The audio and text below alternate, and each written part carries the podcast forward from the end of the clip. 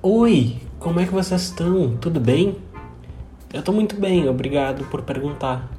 Eu faltei uma semana porque dormi com o ventilador ligado e o cabelo molhado, e isso me gerou uma bela de uma garganta inflamada e muito gasto de papel higiênico no nariz. Mas eu voltei, voltei para dizer que nas últimas semanas tiveram muitas coisas, muitas notícias e principalmente muita treta. A galera que trabalha com comunicação trabalhou tanto que a fome deve ter sido gigante. Por que eu disse isso? Porque o iFood teve envolvido em várias. Entenderam? Comunicadores com fome, iFood virando notícia. Hã? Hã?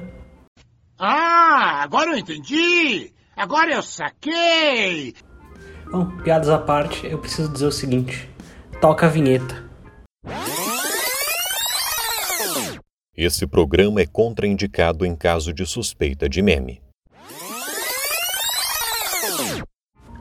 Deixa eu explicar como tudo isso começou. Foi uma treta no Flow Podcast. É mesmo? O menino aquele com o nome de bicicleta, o Monark, tweetou no dia 22 de outubro o seguinte, abre aspas.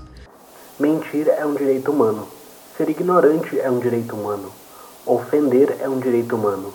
Fecha aspas. Isso gerou barulho, muita gente tentando conversar, argumentando e chamando ele de burro também. Até que no dia 26 ele tuita: É a ação que faz o crime e não a opinião. Nesse momento, entra na conversa o advogado criminalista Augusto de Arruda Botelho. Ele tentou didaticamente explicar. E aí o cara responde isso para o advogado criminalista. Ter opinião racista é crime?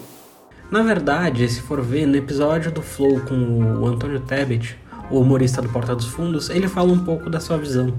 Sabe qual que é o perigo disso? Qual? Eu, eu entendo, eu entendo a- o argumento. É tipo, porra, o cara obviamente tá fazendo, falando merda pro ganho político dele e tá cagando se a merda que ele vai falar vai impactar negativamente das pessoas ou não. E muito provavelmente ele sabe que vai impactar negativamente. Não sei o que passa na cabeça dele, talvez ele acredite no que ele fala. Mas o problema é, a partir do momento que você fala, ok, alguns discursos têm que ser cerceados, aí aí você, dá, aí você entra no segundo problema. Como que a gente faz isso? Como que eu, que eu, eu faço esse filtro no discurso da sociedade? E é aí que mora o maior perigo. É muito fácil. É porque quando você faz isso, você tem que dar ferramentas a al- alguém ser o mediador. Sim. E quem você confia? Você confia no Estado para ser o mediador da verdade na comunicação entre os, os humanos? Eu não confio. Mas naquele tweet ficou meio estranho. Depois daquele tweet em que o Monark pergunta se ter opinião racista é crime, o barulho até que deu uma diminuída. Só que nisso, os advogados começaram a trabalhar e eles falaram com os amigos contadores. Até que Shazam, carai! o maior patrocinador do podcast decidiu sair e deixou um recado. A gente já tem bastante treta pra ver. Não queremos se envolver com essa também. E isso gerou mais uma oportunidade do youtuber e podcaster falar o quanto não entendem o conceito de liberdade de expressão dele.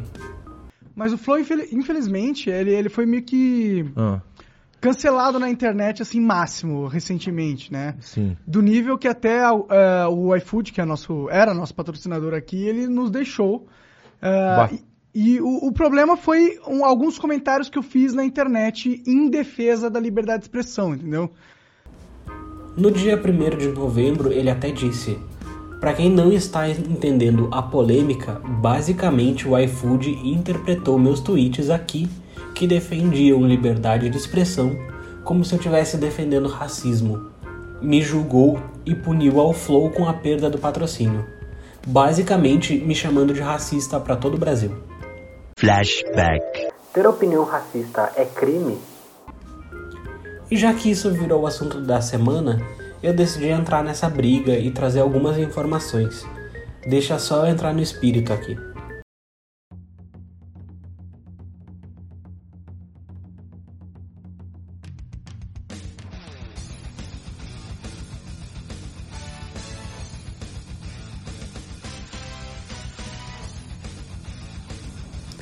A briga toda aqui gira em torno de um único conceito: liberdade. Só que é impossível definir isso de uma maneira simples. Existe a ideia de liberdade filosófica, liberdade legal, econômica e até política. Por exemplo, para o pensador francês Guy Debord, a liberdade de escolha é uma liberdade ilusória, pois escolher é sempre escolher entre duas ou mais coisas prontas, isso é, pré-determinadas por outros. Uma sociedade capitalista onde a única liberdade que existe socialmente é a liberdade de escolher qual mercadoria consumir, impede que os indivíduos sejam livres na sua vida cotidiana. E para ele também, a vida cotidiana na sociedade capitalista se divide em tempo de trabalho, que não é livre, é submetido a uma hierarquia de administradores e às exigências de lucro impostas pelo mercado, e também dividida entre o tempo de lazer, onde os indivíduos têm uma liberdade domesticada, que é escolher entre coisas que foram feitas sem liberdade durante o tempo de trabalho da sociedade. Assim, a sociedade da mercadoria faz da passividade, então o ato de escolher e de consumir, uma liberdade ilusória que se deve buscar a todo custo, enquanto que, de fato, como seres ativos, práticos no trabalho e na produção, somos não livres. Essa é a explicação de Guy Debord. Já para Bakunin, liberdade não era um ideal abstrato, mas uma realidade concreta baseada na liberdade simétrica de outros. Essa liberdade consiste no desenvolvimento pleno de todas as faculdades e poderes de cada ser humano, pela educação, pelo treinamento científico e pela prosperidade material.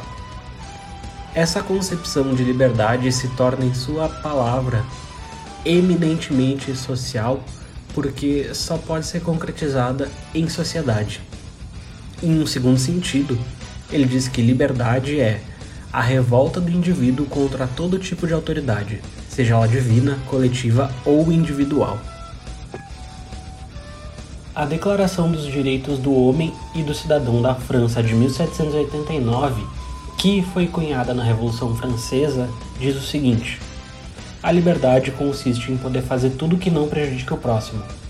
Assim, o exercício dos direitos naturais de cada homem não tem por limite senão aqueles que asseguram aos outros membros da sociedade o gozo dos mesmos direitos. Então, esses limites só podem ser determinados pela lei. E falando em lei, a gente pode ver na Constituição brasileira agora o artigo 138 da Constituição, que fala em caluniar alguém. Isso é, é quando tu imputa falsamente um fato definido como crime. Isso é um dos vários crimes à imagem e talvez o que possa dizer que opinião seja crime. Abrindo um parênteses aqui, esse é um dos motivos que aparecem nas manchetes. Suspeito de fazer tal coisa é preso.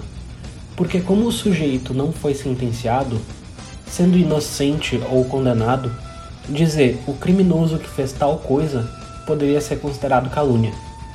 Voltando para a Constituição, o artigo 140 fala de injuriar alguém que é quando tu ofende a dignidade ou o decoro dessa pessoa. Essa é uma outra forma de prejudicar o próximo. E tem vários outros momentos em que a lei define o que é ou não prejudicar o próximo. Tentando entender um pouco de liberdade segundo a filosofia, Schopenhauer disse: O homem, objeto entre objetos, coisa entre coisas, não possui liberdade de ação porque não é livre para deliberar sobre sua vontade. O homem não escolhe o que deseja nem o que quer logo não é livre. É absolutamente determinado a agir segundo sua vontade particular. Objetivação da vontade metafísica por trás de todos os eventos naturais. O que parece deliberação é uma ilusão ocasionada pela mera consciência sobre os próprios desejos. É poder viver sem ninguém mandar. Já outro filósofo, Baruch Spinoza, define como a liberdade possuindo um elemento de identificação com a natureza do ser. Nesse sentido, ser livre significa agir de acordo com a sua natureza. É mediante a liberdade que o homem se manifesta como tal e em sua totalidade. Essa também é a sua própria realização, enquanto que meta de seus esforços.